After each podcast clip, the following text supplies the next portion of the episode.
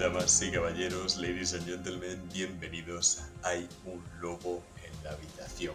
Seré vehemente y si puedo breve. Como siempre os digo, muchísimas gracias cada semana por seguirnos y aumentar la comunidad tanto en iVoox como Spotify, Apple Podcast y Cuonda. Estamos creciendo y cada semana os lo vuelvo a repetir. Tan solo tenéis que invertir unos segundos en dar a like y seguir para que sigamos creando contenido y aumentando la comunidad para poder dar estos capítulos que os damos semanalmente. El capítulo de hoy se llama Lobo y Dragón.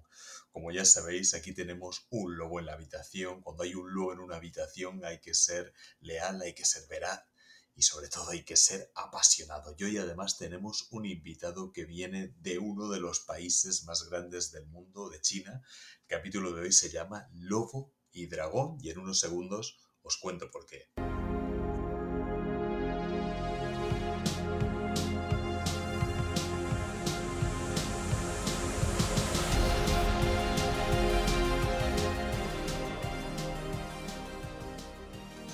Pues nuestro invitado se llama Sully, tiene más de 200.000 seguidores en TikTok y les voy a dar hoy lo primero los motivos para que no escuchen este podcast.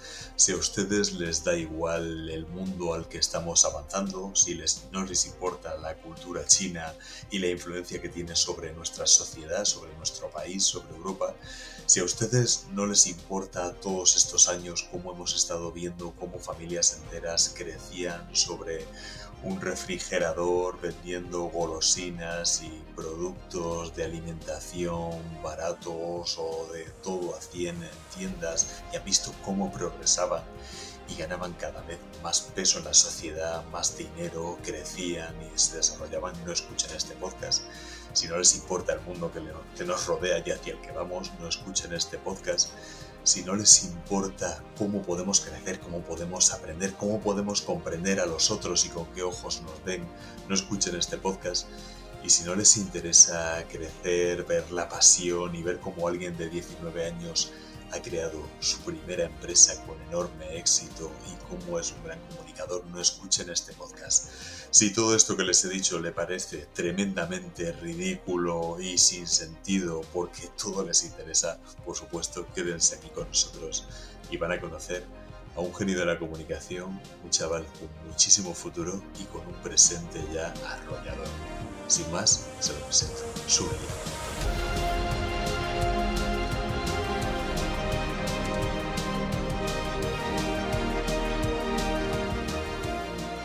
Sun, bienvenido, encantado de tenerte aquí en Hay un Lobo en la habitación. ¿Cómo estás? Hola, muy buenas, ¿qué tal? Yo soy Shun, encantado, mano, de estar y gracias por invitarme a este podcast a eh, dar esta conferencia online. Y bueno, tú me has dicho que tenemos un lobo en la conferencia, ¿no? Yo me considero un dragón. yo tengo esta broma con mis seguidores de que eh, relacionado con la cultura china y también relacionado con el programa a la cual yo doy, nos llamamos los dragones del TikTok. Pero bueno, es un poco lo que, la broma, ¿no?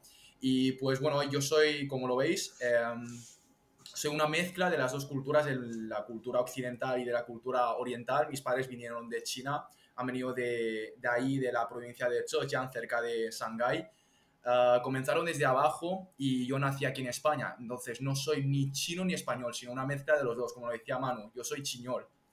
Es la broma que siempre digo a, a la gente. Y pues bueno, eh, la pregunta es acerca de cómo hemos ido creciendo, cómo ha sido ah, mi familia, cómo ha ido pues paso a paso avanzando estos días, estos años en España, ¿cierto, Manu? Eso es, a mí me gustaría, eh, todo lo hemos visto en España, ¿no? Ah, podemos hablar a lo mejor de, de, hace 50 años, hace 40, pues siempre nos fijábamos que había ciudadanos chinos siempre emprendiendo, además siempre estaba eh, ese comentario que se hacía en España de, oye, esta gente nunca coge vacaciones, abren los domingos, abren por la noche, y hemos visto en, en, tiendas muy pequeñas, yo creo que en el comercio que tiene cualquiera en su barrio, pues hay el típico, que lo llamamos así porque, porque sois de allí, el chino Entonces tú bajas y hay un hombre, a lo mejor con una mujer que tiene los niños pequeños nacidos sobre la nevera mismo, creciendo ahí y trabajando, trabajando, trabajando. ¿Cómo empezasteis vosotros? Mis padres no eran nadie. De hecho, mi abuelo, eh, la familia de mi abuelo era de un pueblo de estos muy pobres en China. En ese momento, él tenía campos de tierra, tenía gallinas, tenía em, pollos, patos por ahí. Yo me acuerdo de pequeño cuando estaba en China. Yo nací en España y me llevaron a, los hasta los cinco años estuve en China. Entonces vi cómo pues mi, mi abuelo tenía ese, los campos de tierra, o sea, era un campesino, creo que se llama. Así que eh, lo que te digo, que ellos comenzaron desde muy abajo, eh, viniendo aquí, imagínate, ir a un país totalmente diferente, una cultura, un lenguaje, unas personas que em, son muy diferentes de tu, de tu origen.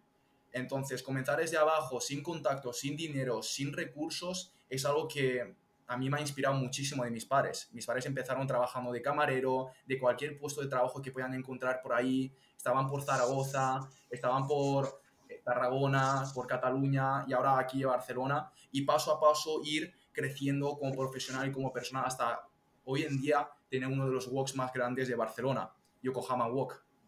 Y estoy súper orgulloso. Son las personas que a mí me han inspirado en tener esa disciplina, esa mentalidad de trabajo y esa ética. Y pues estoy súper agradecido de lo que tenemos a día de hoy y de lo que han hecho ellos de mí.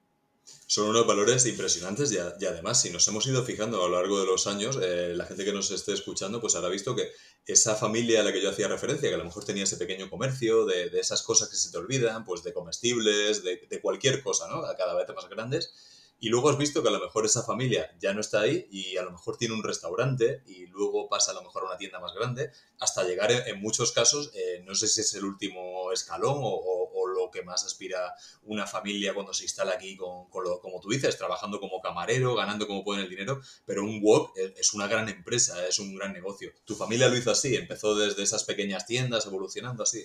Total, total. Eh, mi familia al principio quería, abrieron como una tienda de ropa en Badalona, pero iba mal, eh, no les fue muy bien. Entonces eh, también tuvieron varios restaurantes en Reus, en Tarragona, y, pero a, día de hoy ya no están cerrados. Ahora tenemos el foco principal que es el Wok aquí en, en Barcelona, el Wok de Buffet Libre.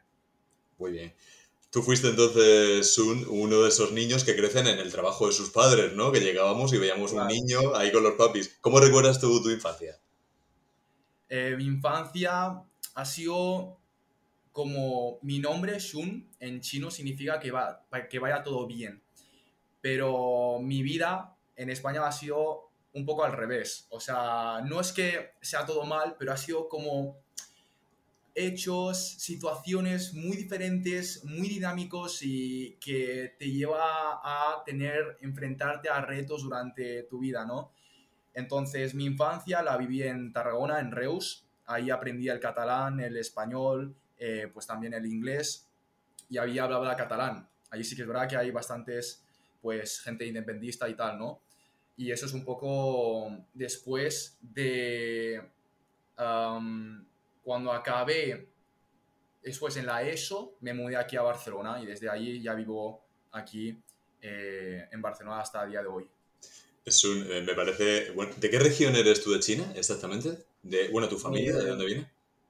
La mayoría de los chinos no son de todas partes de China, sino de una región específica. La mayoría, al menos los que están en España, en Italia, son de la región de eh, Zhejiang, que bueno, suena chino, suena muy chino, es, cuesta, cuesta un poco. Entonces, la mayoría de los comercios, de los negocios que vemos aquí, bazares, restaurantes, tiendas de ropa, provienen de esas personas, de las personas de Zhejiang, que se dice que es una de las regiones más emprendedoras de China. No todas las regiones son, emprendedoras, sino esa región es bastante de negocios, digamos.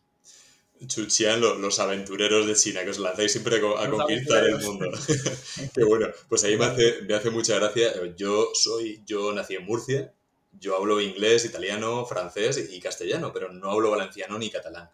Entonces, pero vivo aquí en Valencia y, yo entiendo perfectamente cuando me hablan en valenciano, cuando me hablan en catalán, lo entiendo perfectamente. Además, tenemos muchas similitudes eh, en la lengua, se puede entender. Entonces, me hace gracia, eh, ¿cómo ves tú el tema de esta lucha Cataluña-España, que unos dicen que no entienden lo que le dicen los otros? Y un poco, un poco ridículo, ¿no? Si tú que has venido, tu familia de Chuchian, has aprendido eh, castellano, has aprendido catalán, has aprendido inglés, ¿qué dices cuando uno dice, no, yo es que no entiendo si me hablan en catalán y, estas tonterías que tenemos aquí tan locales? Total. A mí se me quedó una cosa impactante en mi mente cuando me enseñó un mentor que tenía. Imaginaros que hay dos personas eh, colocadas enfrente eh, están de cara entre los dos. Y entre medio hay el número 6. Esto en, en China significa número 6. El número 6. Este Entonces, estas personas, eh, el de este lado ve el número 6, pero de este lado ve el número 9. Pero discuten entre los dos. Uno dice, no, esto es el número 6 y estás, eres un gilipollas, eres tonto, no sabes nada del mundo. Y el otro dice, no, no, no, esto es el número 9, no me jodas, esto, pero tú quién eres para decirme lo que yo sé. Entonces, ¿quién tiene la razón? Los dos, sino que son, entonces allí la realidad es que son dos perspectivas acerca de una misma situación, ¿no? Yo creo que en este caso no soy la persona más, mm, más, eh, no soy ni Pedro Sánchez, bueno, Pedro Sánchez tampoco es una persona. vamos, a, vamos a dejarlo, vamos a dejar a los políticos fuera. No soy, no soy Barack Obama, pero lo que puedo decir es eh, es que los idiomas te ayudan mucho a comprender una cultura, cómo piensan las personas. Muy de acuerdo. Yo, la gente me pregunta mucho, oye, ¿tú en qué idioma piensas, Shun? Yo les digo, Buah, pues yo pienso con todos los idiomas a veces. O sea, ¿En serio? Por ejemplo, me pasa una cosa muy rara y, y a lo mejor en mi mente digo, what the fuck is happening here, bro? O a lo mejor me pasa otra cosa y lo digo en chino. Por ejemplo, para contar yo tengo que decirlo en chino, porque si no me cuesta un montón contar los números. Para multiplicar también, yo lo digo en mi mente y uh, No digo 1, 2, 3, porque es un poco lento. En cambio, en chino lo dices muy rápido. Relacionando con este tema del, de la política, creo que al final creo que eh, la empatía, la comprensión entre ambas partes vendría muy bien, sobre todo en estas épocas de crisis, en estas épocas donde hay dificultades, donde España no está siendo uno de los mejores países en Europa, donde probablemente pueda pasar a ser la Argentina de Europa entonces, en este caso, creo que más bien atacar entre los dos sería más bien abrazar y entender en qué podemos llegar y qué es lo mejor para ambas partes, creo yo. Además, eso, eh, eh, respecto a lo que tú dices de los idiomas, y ya esta situación viene perfecto, porque creo, si no me equivoco, que la palabra en chino crisis significa también oportunidad, ¿no? Literal, literalmente. Lo tenéis eh, integradísimo vosotros. Sí, lo tenemos muy adentrado con todo lo que pasamos. De hecho, China hace 60 años era uno de los países más pobres de Asia. Era uno de los países más pisoteadas, más insultadas y la economía estaba aquí, por debajo de todo. Entonces, por todas esas situaciones que han pasado durante estos años, China se ha convertido en una de las potencias más importantes del mundo. ¿Por qué? Un poco por la filosofía, por, la, por los hábitos, por la manera de pensar que se ha inculcado en la población china. Y totalmente lo que dices, eh, la palabra crisis em, está formada por dos letras o caligrafías, dos dibujos, como lo llamemos, chinos. Em, uno significa peligro y el otro significa oportunidad. Lo combinas los dos y es crisis. Qué bueno. Así es. Qué bueno. Respecto a eso que dices, te he notado, eh, tú me dices esos 60 años, ¿no? En los que China ha pasado de, de la pobreza económica, de, de, bueno, de sentir un poco como que el mundo os ha mirado siempre por encima del hombro, se veía en las películas, se veía incluso en la sociedad, porque bueno, tú veías al típico trabajador chino en su restaurante o en su negocio, míralo allí siempre trabajando, los españoles además que nos gusta mucho aprovechar y disfrutar la vida, ¿no? Un poco el cuento de, quizás se ha convertido en el cuento de la cigarra y la hormiga, aunque aquí tú bien sabes que echamos también muchas horas y aunque no son las más productivas, pero bueno, se trabaja mucho y se paga, se paga muy mal en España.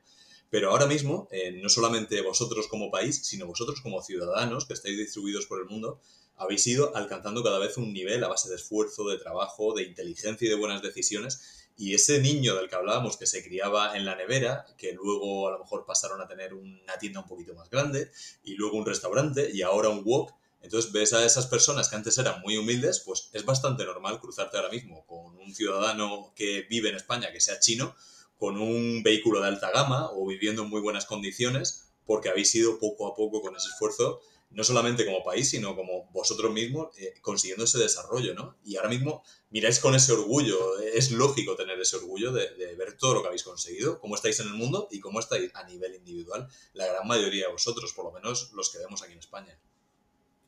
¿Cómo lo sientes? Totalmente. Totalmente. Em, hay mucha gente que, y ahora hay una moda que a mí no me gusta mucho, y es que lo he visto, sobre todo cuando eh, tú sientes orgullo de tu país, ¿no? Como que te llaman de nacionalistas o incluso facha. Yo creo que si ese sentimiento no está mal dirigido, está bien amar tu cultura, amar tu lenguaje, amar tus, tus personas, porque es, es de donde te criaste. En China tenemos un proverbio que lo repetimos mucho y es recuerda el por qué empezaste, recuerda tu origen, así ganarás todas tus batallas, así conseguirás todos tus objetivos. Entonces siempre lo tenemos presente en nuestro origen, de dónde venimos. mis padres lo saben, yo lo sé, de dónde veníamos, de ahí tierras súper pobres ahí en China a poder emprender aquí en España, a vivir pues bastante bien, pues como clase media, ¿no? Eso es lo que creo que se puede corregir esta mentalidad de sentirse bien por lo que uno tiene, agradecer y a la vez tener esa ambición en querer avanzar más. Me, gusta, me gusta mucho esa mentalidad. Y luego, en paralelo con lo otro lo que hablábamos, eh, ese niño que creció, esas situaciones tan diferentes, esa forma de cambiar tu pensamiento, tu cerebro incluso, para poder comprender cómo somos aquí, adaptarte imagino que has vivido situaciones eh, de racismo, de, burla, te habrán hecho también, eh, tienes ya 19 años, pero eres prácticamente un hombre, tú te comunicas como un hombre, no, no eres un chaval que yo veo por ahí 19 años que tiene la cabeza en las nubes. Eso imagino que te ha hecho también evolucionar y, me gustaría saber, ¿has tenido muchas situaciones difíciles de racismo, de pasarlo mal, de, cómo se te ha tratado aquí? Sí, la verdad que sí, o sea, desde pequeño y a día de hoy también. Y, ah, claro, desde pequeño, pues un poco porque por la apariencia, lo primero de todo, ya las personas vienen con un prejuzgamiento acerca de ti, acerca de tu familia, acerca de tu cultura. Y es un, es un tema que he tenido que sufrir en varias situaciones en la ESO, en primaria, pero a día de hoy, o sea, creo que lo he tomado con mucha mejor perspectiva, creo que incluso he aprendido a reírme de eh, estas situaciones. Una de las mejores formas de enfrentarnos a los hates, a los comentarios negativos sobre uno mismo, es aprender a eh, reírse de uno mismo. Creo que es importante, ¿no? Por ejemplo, Gerard Piqué, em, pues tiene, bueno, Gerard Piqué no lo sé, ¿eh? yo creo que Ibai Llanos, por ejemplo, a veces ríe de su gordura, a veces, a veces se llama a sí mismo gilipollas o eh, atontado, lo que sea, ¿no? Em, y esto ayuda a que las personas no te ataquen tanto cuando pretenden rebajarte a ti mismo, ¿no? Entonces, es, son cosas que pasan, pero yo me tomaría, como lo decía el libro de Ryan Holiday, el obstáculo es el camino cada vez que tenemos un insulto, un hate, cada vez que tenemos algún amigo tóxico, creo que podemos tomar dos opciones. Uno, tomarnos esa situación como algo para limitarnos o como una situación para avanzar y aprender esa situación. La segunda opción es mucho mejor para, para todos nosotros.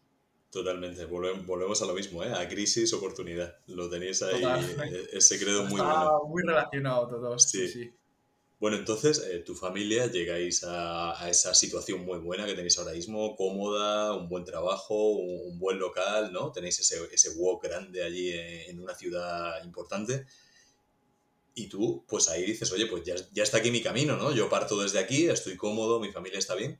¿Y a ti qué te pasa? Porque tú encuentras un nuevo camino, eh, imagino que, que, no te sentías del todo satisfecho o que no lo veías tu camino, tu camino ese, ¿no? Cuéntanos yo no quiero trabajar como un chino.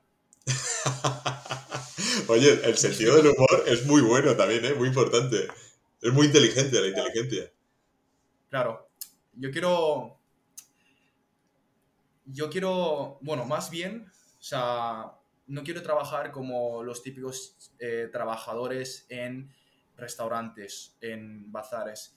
Em, no me siento muy a gusto y es un, el hecho de tener un negocio con una plantilla importante requiere que tú dediques gran parte de tu vida, gran parte de tus horas en ese negocio, sobre todo siendo un negocio tradicional.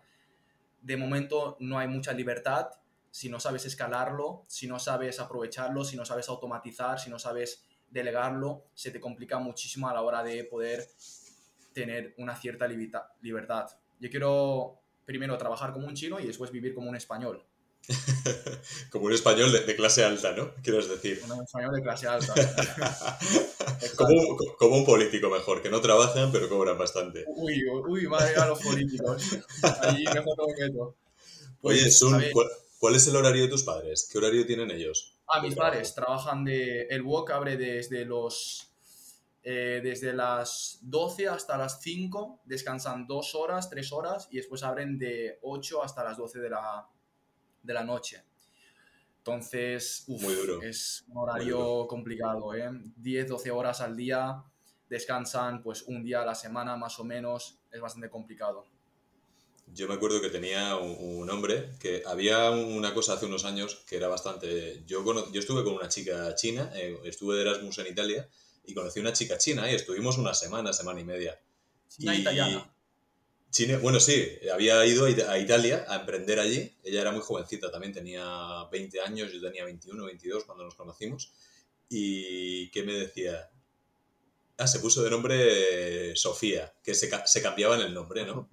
Al llegar aquí se cambiaba el nombre porque hacía sus nombres complicados. Y había un hombre en, en el barrio de mis padres que todo el mundo empezó a llamarlo Don José él tenía su nombre, que yo nunca he sabido cuál era, pero todo el mundo empezó a llamarlo Don José y él mismo eh, decías Don José y él como si se llamase Don José. Y me acuerdo que mi padre le decía, pero Don José, ¿cuándo, ¿cuándo libra usted? Dice, ¿cuándo se va de vacaciones? Y dice, yo todos los días, todos los días ocho horas. Para él vacaciones era cuando se iba a dormir ocho horas. Digo, ostras, es la, la cultura esa de, de, como tus padres, de tantísimas horas para trabajar. Y me decías ahora mismo eh, tu camino, ¿no? Que tú no quieres, tú quieres vivir muy bien, hacer, preparar algo, trabajar mucho en ello, pero que luego una vez esté lanzado. ¿Es esto lo que estás haciendo ahora mismo con las redes sociales, con TikTok, que estás arrasando aquí en España? A día de hoy estoy dedicando a tiempo completo en TikTok. Aparte también tengo estudios en doble grado de marketing y negocios digitales en inglés. Eh, y es mi foco principal. Doy asesorías a pymes, a pequeñas empresas, a marcas personales para que puedan crecer en TikTok y es lo que quiero escalar para, em, para llevarlo hacia, hacia arriba y poder impactar, poder ayudar a muchísimas personas.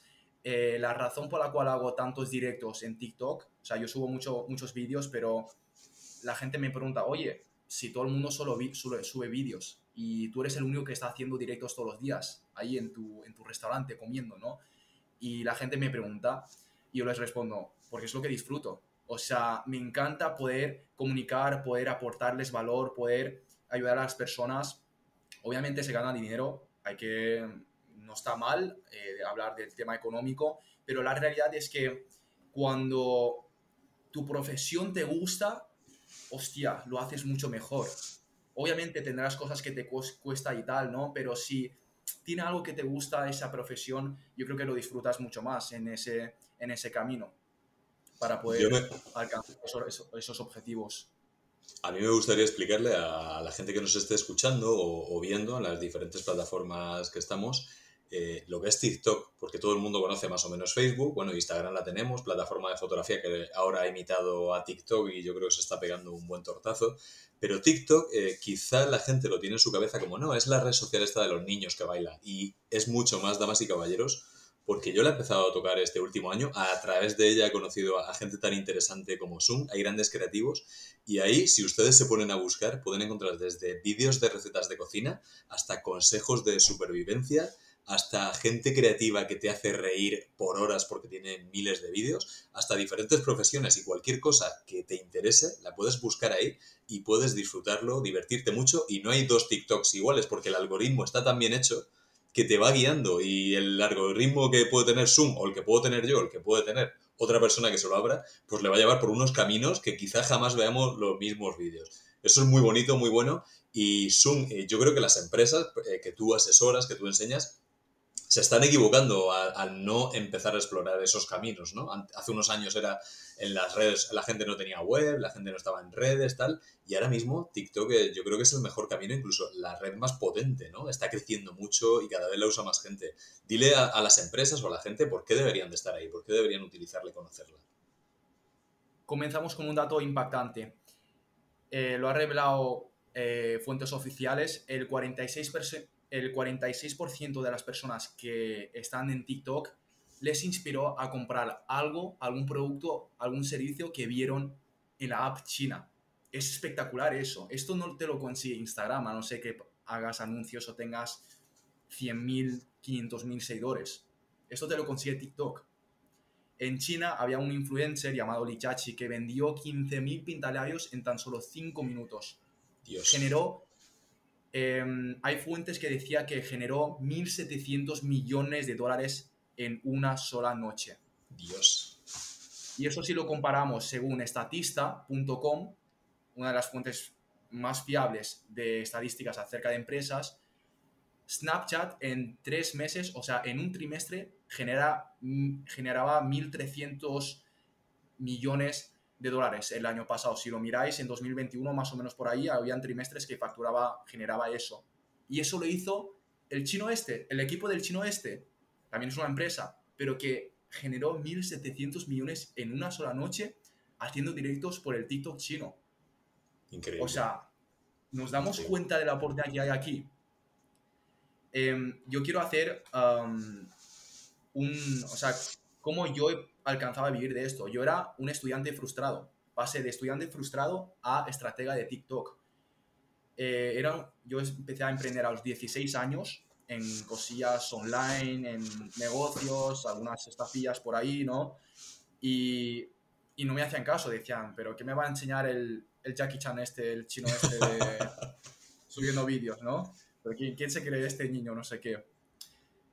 Eh, y ha sido meterme en TikTok, entender cómo funciona, entender las estrategias chinas que yo he aplicado de mentores chinos y he llegado a crecer a 200.000 seguidores en seis meses he tenido días donde crecía 50.000 seguidores en tres días.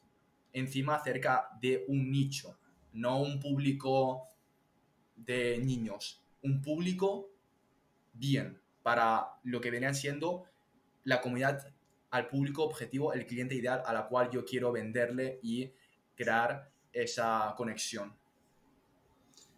Eso es impresionante. A mí me gustaría darle a, los, a, la gente que nos esté escuchando eh, la imagen tan impactante, porque tú puedes pensar, vale, hay gente que llega a 3 millones en Instagram, o 4, o, que le siguen mucho en Facebook, y es gente muy genérica que te han ido siguiendo pues, por ser un personaje, por diferentes motivos.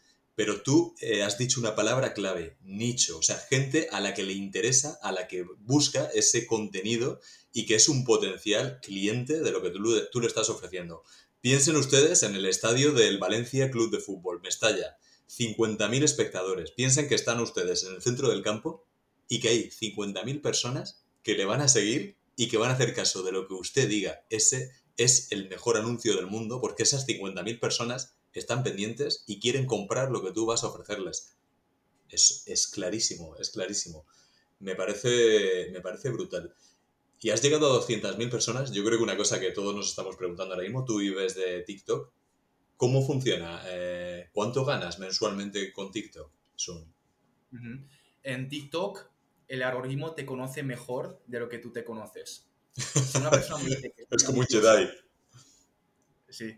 Si una persona me dice que es muy ambiciosa, yo soy muy trabajador, hostia, estoy currando todos los días, no sé qué, quiero emprender, quiero hacer cosas en la vida simplemente tengo que ir a su TikTok y ver qué es el contenido que consume. Si le aparece todo el rato en para ti tías haciendo twerking o tías bailando, ya me hago una idea de cómo es esa persona.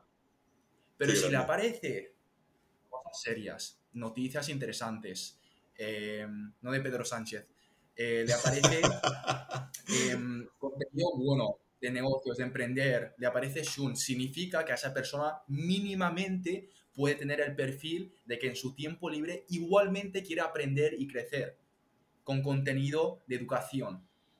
Así que ojo de verdad en que TikTok no es para niños. De hecho, hay eh, la propia plataforma que reveló que había como cada vez está creciendo más eh, edades entre 30 a 40 años que forma parte del 20-30% de la, todas las personas que consumen TikTok.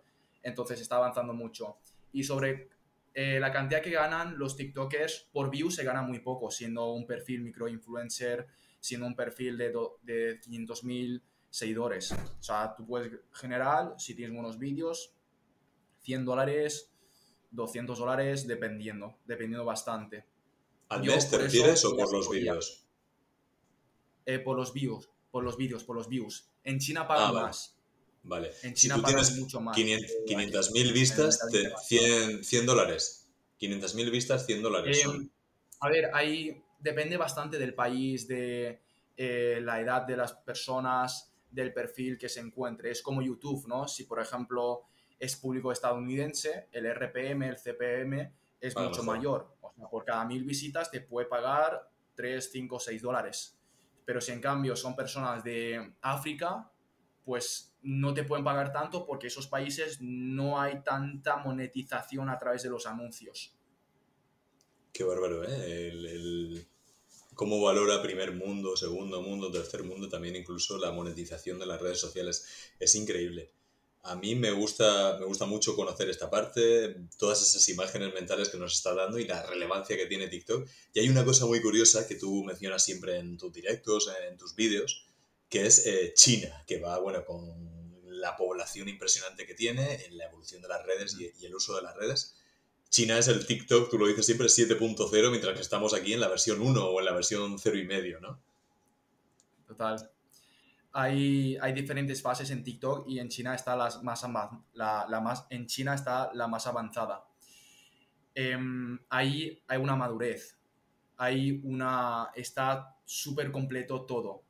Ahí te puedes encontrar desde un apartado exclusivo para educación hasta poder crearte un canal de Telegram para pasar tus promociones, tus documentos, tus eventos y conectar con la audiencia. Hasta también colgar un carrito de compra, por ejemplo, si ahora mismo yo estoy en directo, puedo venderte un lápiz en directo y vender, como tal y como hizo Lichachi, 15.000 pintalabios en 5 minutos, gracias a la compra impulsiva que se genera de TikTok. Brutal. Ahora hablaremos, Zoom, que es una cosa que tú y yo tenemos ahí, porque yo procedo del mundo de los dinosaurios, ¿no? Estoy ahí, estás viendo un fósil viviente. Yo procedo de la. Old school. Vosotros. Old school. Y claro, los old school os metéis aquí con la comunicación que ya habéis desarrollado, con la labia, con todo eso. Vamos, si os lo tomáis en serio TikTok, os lo petáis, por supuesto. Yo lo estoy disfrutando mucho y, además me, ha encantado descubrirte. Y una cosa que ahora vamos a hablar ahora después, porque yo procedo ahí de, los viejos medios, ¿no? Eh, los viejos dioses, la tele, la radio, la prensa, y tú vienes del nuevo que tiene ganas de comérselo todo, el que aporta otras formas de comunicación. Ahora hablaremos de eso, pero me gustaría un poco, ya que tú tienes los dos lados, que, has estado a los dos lados del mundo y, que tienes esa forma de, de poder verlo, ya te he contado un poco, ¿no? Esos prejuicios, todo eso que tú lo has vivido y lo has sufrido, de, cómo se ve a los ciudadanos chinos, cómo se ve a China. ¿Cómo veis en China a España, a Europa? Sobre todo a España.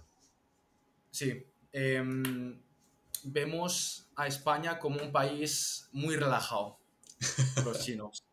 Muy relajado. Em, mm, bastante bien calidad de vida. Se toman muchas vacaciones los españoles eh, en China, por ejemplo, no tenemos tres meses de vacaciones, tenemos dos. No tenemos 50 eh, días festivos durante el año, tenemos un par o siete, ocho. Entonces, claro, es totalmente diferente, ¿no? La cultura, la mentalidad, los hábitos que se desarrolla. Y obviamente, eh, vemos España como si nos dijeran España, lo primero que pensamos es en Lionel Messi, Cristiano Ronaldo, en jamón, en paella, en Sagrada Familia, cosas así. Sí, bueno, los estereotipos que hay siempre. Total. Sí, sí, sí. Y me preguntan mucho de, claro, eh, mucha gente hace el broma, oye, es que hay gente que se, me, se mete en mis directos y dice, hostia, tú eres coreano, tú eres japonés, tú eres filipino, nunca me dicen chino a veces, ¿eh? Me dicen, tú eres coreano, tú eres de estos de BTS, de K-pop, de estos que cantan. No, no, no. Hombre, llevas, llevas la melena, llevas la media melena eh, de K-pop. No, no, a ver, a ver, a ver, señor, yo no soy cantante de K-pop, yo soy estratega de TikTok. Y, y, claro, la gente confunde mucho chinos, eh, coreanos, japoneses. Y también a nosotros los chinos confundimos también los europeos. O sea, yo al principio le dije a Manu de este podcast, oye Manu, yo no sabía si eras italiano, si eras inglés, si eras vikingo. O sea, lo vemos todo igual para nosotros, igual. Los españoles, los franceses, los mmm, bueno, catalanes, españoles, eh, los, los de Dinamarca, lo vemos todos iguales. Sí, sí, sí, claro que es. Cada uno se mira su ombligo y claro, dicen los asiáticos, los, la, la, gente de África y tal, lo vemos todos iguales y, y, y, a, los que estáis acostumbrados y tenéis eso desarrollado, os pasa igual con, con los caucásicos. Eh, es lo más lógico del mundo y me parece súper divertido en realidad porque todos nos creemos... Eh, diferentes y tal, y, al final, eh, fíjate que solo dependemos de, de, las latitudes, ¿no? Porque unos somos de un color más oscuro o tal, pues al final depende de, de qué latitud del planeta y la cantidad de intensidad de luz hayas nacido. Es tan triste como eso. Se supone que el ser humano original que nació en las...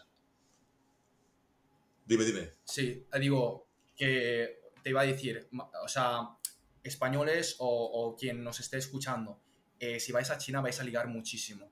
O sea, ya los has conquistado con eso. vamos, ya habéis conquistado Latinoamérica, vais a conquistar China también, chinitas asiáticas. Son, me, me, parecen las eh, chicas asiáticas me parecen preciosas. Sí, sí, sí. Eh, porque los chinos vemos muy atractivos los europeos. O sea, nariz, em, eh, ojos llamativos, cejas, ¿no? Em, nariz marcado. En cambio, los chinos no tanto por la genética, digamos. Entonces, cualquier latino o español que esté escuchando esto, si vais a China, uff, o sea, hay mercado para vosotros. y a ti, las chicas... De... Como... Sí. Y a ti, ya que estamos con esto, ya vamos a tirarnos a la piscina. Las chicas o, o los chicos, eh, lo que te guste, ¿de qué parte del mundo te gustan más? ¿Qué, qué, qué estilo? ¿Qué, ¿Qué parte del mundo? Eh, definirse es limitarse. O sea, yo, yo estoy soltero Tiene 19 años, pero se las sabe todas, damas y caballeros. Yo creo que no. Al principio yo tenía un mentor que me enseñó muy mal en los negocios. Me dijo, Shun, tú cuando busques una novia tienes que definirlo como un cliente ideal, como si le tuvieras que vender un producto, si le tuvieras que vender um, un lápiz, ¿no? Esta persona tiene que ser eh, una chica, tiene que medir un metro sesenta y cinco, tiene que ser delgada o tiene que tener un buen cuerpo, no sé, no sé qué, y debe de tener estudios estudiando marketing. O sea, yo lo planteaba así, incluso hice en una hoja, escribía la edad, la demografía, la raza, No, no se puede ligar con Estel. Claro, claro, yo quedaba con chicas y miraba, vale, eh, está, está igual como lo escribía mi mentor y no, no, no funcionó. Entonces he llegado a la conclusión de que se puede, a ver, se puede compartir y, conocer o sea, cualquier chica, yo creo. Mira, yo que soy 15 años más viejo que tú, 16 años más viejo que tú, te doy el tú puedes tener estereotipos, tú puedes estar en el mejor momento de tu vida y te apetece estar soltero a tu bola, que de pronto abres una puerta, entras a un sitio y se te clavan unos ojos y dices, estoy jodido. Y te da un flechazo de esos que te quedas muerto y de pronto ya da igual estereotipos, da igual que sea un buen negocio, mal negocio, que sepas que te va a salir mal o bien, porque dices, es eso, es eso, y eso es lo que mola. Y sientes ahí un peligro, un peligro que te da una taquicardia que mola bastante. Bueno, señor, eh, vámonos un poquito más al mundo y ya luego nos vamos a, comparar los viejos dioses con los nuevos dioses, como hablábamos de los medios tradicionales y, el mundo bullente que traes tú de las redes sociales, que a mí me está apasionando conocerlo.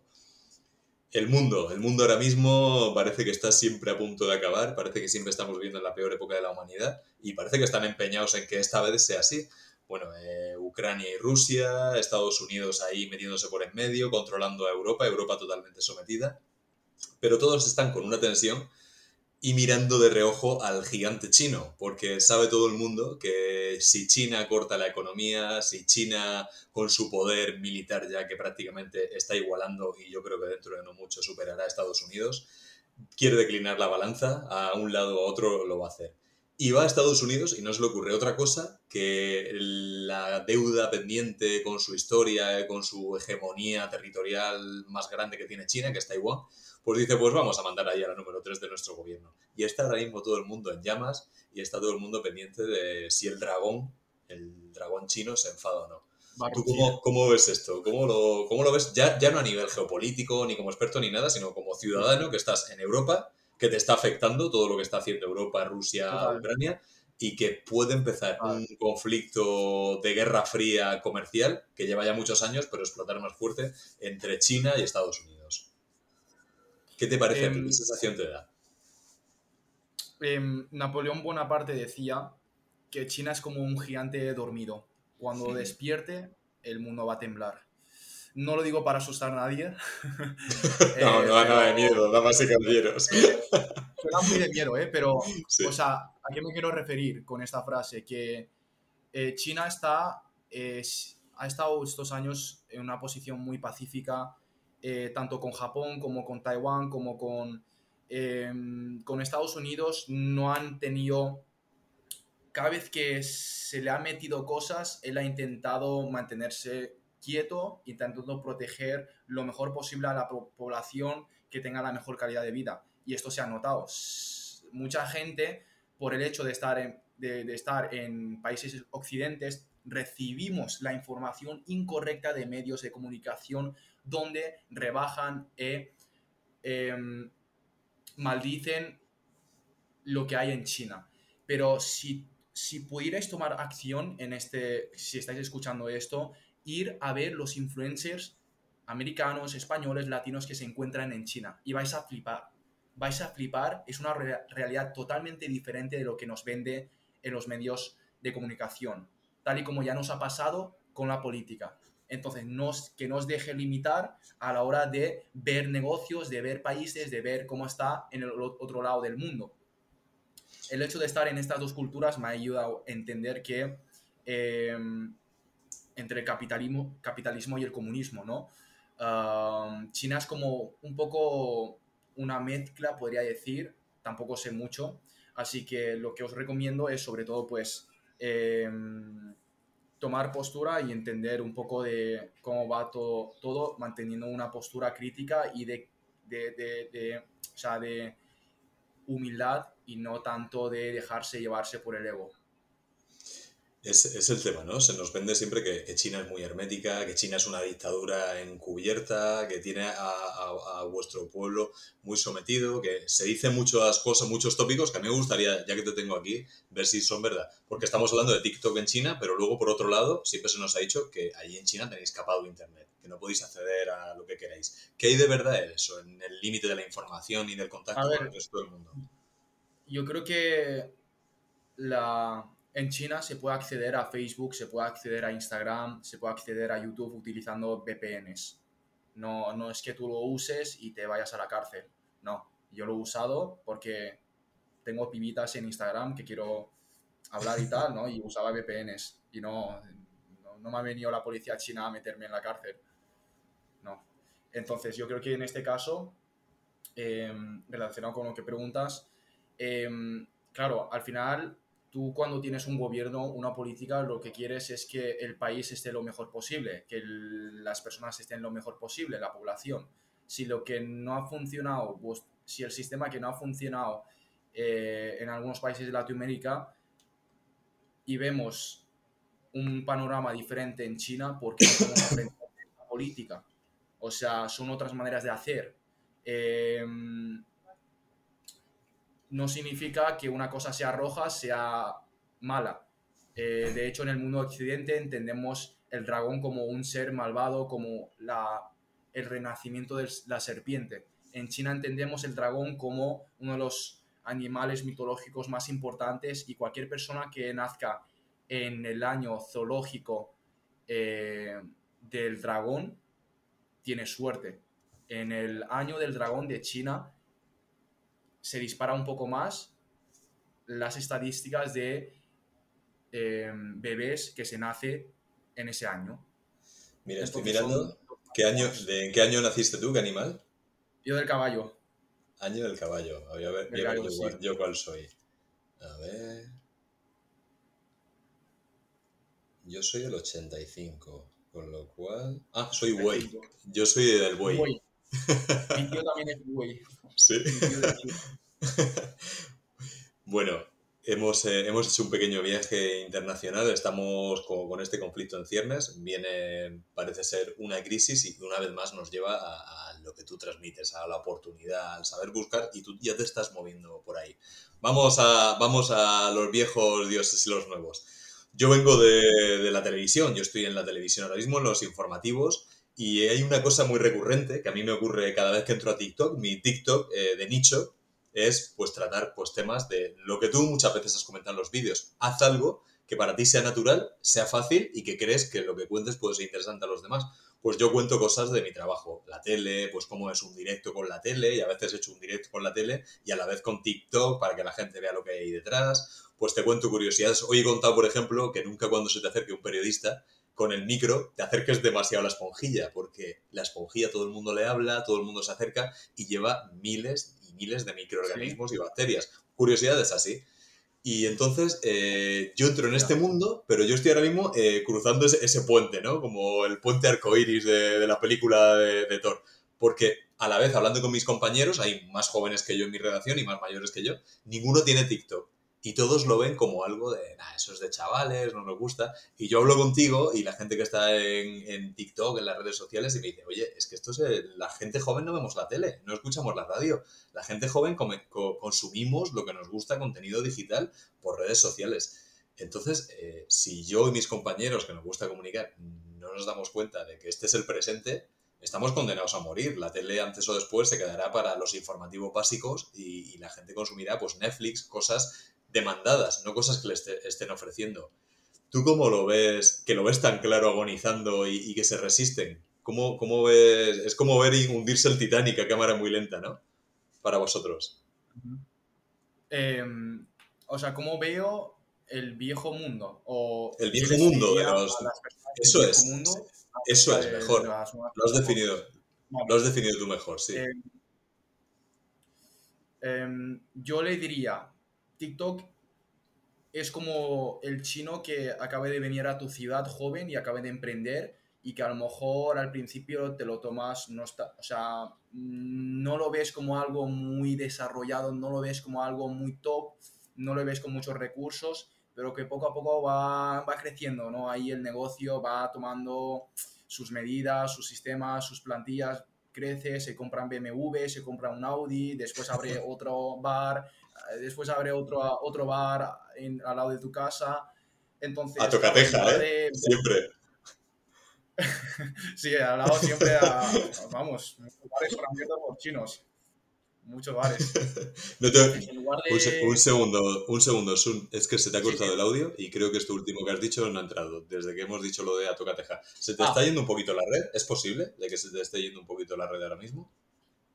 A ver, a ver si se mm, estabiliza un poco. Yo aquí la tengo ahora mismo, la tengo al máximo. Vale, ahora, te veo mejor. Es que se te estaba cortando el audio y si no, luego no entra para, el programa. Vale, pues desde que te he dicho lo de a, tocateja. Ahora perfecto. que siempre pagáis, vosotros eh, no pedís préstamos, ¿verdad? Vosotros siempre pagáis con el dinero en mano. eh, sí. o sea, los chinos para emprender, los chinos para emprender no vamos al banco a pedir préstamos, nada. Eh, pedimos prestado de nuestros amigos, de nuestros familiares. Por eso se impulsa tanto el emprendimiento y por eso se logra un porcentaje mayor de éxito a la hora de emprender. entre los chinos nos apoyamos mutuamente y se crea una comunidad muy fuerte que avanza hacia la cima. Entonces, las personas que eh, ven TikTok, yo lo, yo lo pensaría como un símil, ¿no? En lugar de reírte de este nuevo chino que mucho. acaba de llegar a tu ciudad, podrías hablar con él, oye, ¿tú cómo, cuándo has llegado? A lo mejor el chino no habla muy bien, mm, lo único que sabe decir es todo fondo derecha, pero tú a lo mejor, pues, yo qué sé, aprende un poco de, de- de ese chino, le puedes invitar a comer, puedes hacer negocios incluso si le caes bien. De hecho, tengo un amigo que se llama Juan Carlos que hace negocios y, y tiene abierto, o sea, distribuía gafas de China, los vendía, los conseguía súper barato y después lo conseguía vender aquí en España. Entonces, eso es lo que ese amigo español que ha hecho y que ahora a día- de hoy tiene un estilo de vida que flipas. Entonces, yo les invitaré a las personas a conocer un poco, al menos descargarlo y filtrar el contenido. O sea, buscad cosas serias en TikTok, a ver qué os sale y seguro que os va a gustar. Cosas serias como por ejemplo mm, cómo trabajar la marca personal, como por ejemplo mejores libros. ¿Se cortó? Manu. Se ha cortado un poco. has eh, se ha entrado perfecto hasta que has dicho lo de cómo trabajar la marca personal. No te preocupes que luego yo lo edito. A ver. Ahora, a ver, habla un poco así seguido. ¿Cuenta hasta 10? Ahora te has quedado en... Te has quedado congelado. Vale, ahora te veo. Vale, Pixelado. Ahora ya estás perfecto. Ahora perfecto. ahora, ahora. Vale, ¿en dónde, en dónde me había quedado? Te has quedado en marca personal. Como yo luego lo, lo edito, eh, cortaré esa parte Ah. que nos hemos quedado por en medio. La marca personal. Vale. En la marca personal, en los negocios, buscad cosas serias y seguramente os vais a encontrar bastantes sorpresas. Gente de hasta 50 años que están hablando de eso en TikTok. Es flipante. Es un consejo, eh, damas y caballeros, tiene 19 años, eh, fijaos ya cómo comunica, cómo domina aparte, por supuesto, su, su campo de redes y cómo nos vende de bien TikTok y cómo juega con su propia analogía, sabiendo ahora mismo en la imagen que él proyecta y con lo que tiene que jugar, que es el ejemplo de un inmigrante chino que llega y le das una oportunidad en el barrio. Ha condensado toda la información en un segundo, eh, os ha intentado convencer de que deis el salto de los medios tradicionales al futuro y presente que tenemos ya. Y así es este hombre, o sea, no se lo pierdan. Sun Live lo podéis encontrar en TikTok, su contenido 100% recomendable y ya habéis visto sus discursos. No me quiero imaginar este señor dentro de 10 años, las charlas TED, los palacios de congresos que puede llegar a llenar y contar también lo que es su marca personal y lo que transmite. Sun, siempre le hago dos preguntas a, a mis invitados, que son las dos últimas. Yo me tengo que ir ya a trabajar y tú tienes que meterte en directo ya enseguida. Así que te las voy a hacer y, y estoy deseando escucharlas. Siempre propongo un viaje final en el tiempo, ¿vale? Eh, el tuyo en realidad hay que remontarse muy poquito atrás, porque tendríamos que volver al Zoom de cuando tenías nueve añitos, diez años.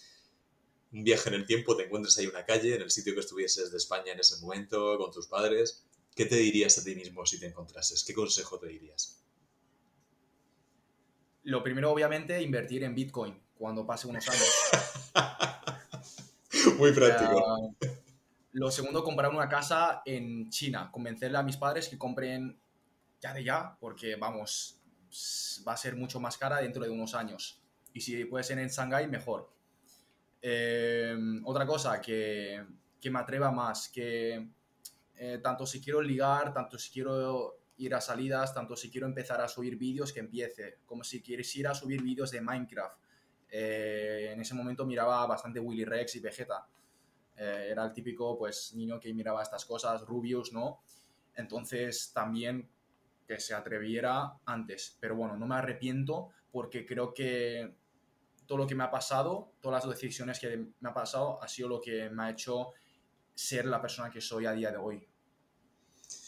Y Toda la razón, lo de los Bitcoin brillante, eh, lo de la casa en Shanghái y imagino que tienes un anhelo, ¿no? De, de estar en contacto con la familia que tengas allí, tu país. Sí. Quiero decir, tu país es España también, pero bueno, el país de, de origen de tu familia que te habrán contado miles de millones de historias. ¿Tienes una- un deseo de volver allí, de tener parte de tu vida allí? ¿Cómo lo sientes? Muchísimo. Yo al menos quiero vivir una temporada en China. En España, es que para emprender en España, muy complicado. Muy complicado y encima que la cuota de autónomos ha subido, entonces no se impulsa nada a los, a los nuevos autónomos. Yo ahora soy autónomo y, y se complica mucho, ¿no? Para emprender. al menos quiero ir a otro sitio para, para los negocios, al menos. Y ahora me gustaría que hiciésemos otro viaje en el tiempo, ahora hacia adelante, vamos a pensar, queda muchísimo, pero bueno, el Sun Lin anciano que ha vivido ya pues todas sus épocas y, está, pues te, queda poco tiempo de vida y sabes ya todo lo que ocurrió en tu vida. ¿Qué le preguntarías a ese Sun? Si ha comprado la casa en Shanghái. Eh, de bromas, ¿eh? Eso de... Em, a ver, ¿qué le preguntaría? Mm, ¿Cuál es la mejor manera de poder encontrar tu propósito? ¿Cuál es la acción que tendría que tomar cada día para acercarme a ser esa persona que pueda dar conferencias, que pueda ayudar a otras personas a convertirse en ese referente? Em, su filosofía de vida, que es lo que me diría el Shun después de unos años, eh, después de estar pues años eh, con este mundo de los negocios digitales, comunicación, redes sociales, ¿qué es lo que me diría? Son cosillas que le preguntara, preguntaría. Muy sabio y maduro, Tiene, tienes 19 años, es que es impresionante. Pues Shun, ha sido un verdadero placer yo le pediría a la gente que el mismo ejemplo que tú has puesto, si llegan a su tienda de barrio, si van al restaurante que les gusta ir, su restaurante chino, si van a un box, si van a una gran tienda, traten a esta gente con respeto y cariño. Eh, lo mismo van a conocer a una persona impresionante, lo mismo van a conocer a alguien que ha viajado del otro lado del mundo, ha aprendido un idioma totalmente diferente al suyo y ha conseguido integrarse en una sociedad que nada tiene que ver con ellos porque seguramente tienen historias increíbles, van a emprender en cosas apasionantes y se van a convertir en oradores y creadores de contenido tan brillantes como este señor que tenemos aquí con nosotros. Os recomiendo que lo sigáis, que podamos aprender de él, que nos comuniquemos, que nos disfrutemos, que el mundo está para eso, que tenemos una vida y que hay gente increíble con historias de superación, de emprendimiento y de convertir las crisis en oportunidades únicas, como es este señor. Arroba Sunlife, con V, de directo, ¿no? De vivir. Total. Sun en directo, Sunlife. Sun en directo, lo van a encontrar ahí en TikTok y podrán disfrutarlo. No se dejen guiar por los prejuicios, no es una red de bailar. Él te da contenido, como habéis visto, hiper adulto, hiper maduro y, van a aprender mucho y disfrutar. Sun, ha sido un verdadero placer. Muchísimas gracias por estar aquí con el lobo en la habitación y yo creo que el nombre de este capítulo lo tenemos muy claro, ¿no? Lobo y dragón. Lobo y dragón.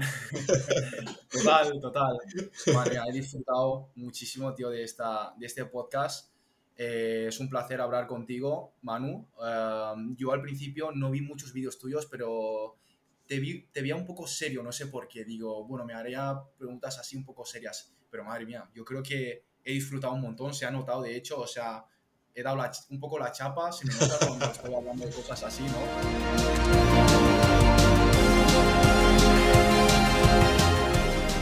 Damas y caballeros, ladies and gentlemen, seré vehemente y si puedo breve. Espero que hayan disfrutado absolutamente de este genio chiñón de 19 años que tiene un futuro prometedor y un presente arrollador. Les regalamos este contenido, se lo damos gratuitamente cada semana y solo les pedimos a cambio 5 segundos de su tiempo, un like y una suscripción en iVoox, Spotify, Apple Podcast o Wanda, donde sea que lo hayan escuchado y disfrutado ustedes. Les dejamos hasta la semana que viene esperemos que vuelvan a Hay un lobo en la habitación, el lugar donde se es veraz, donde se es leal y sobre todo donde hay que ser apasionado. Gracias por acompañarnos.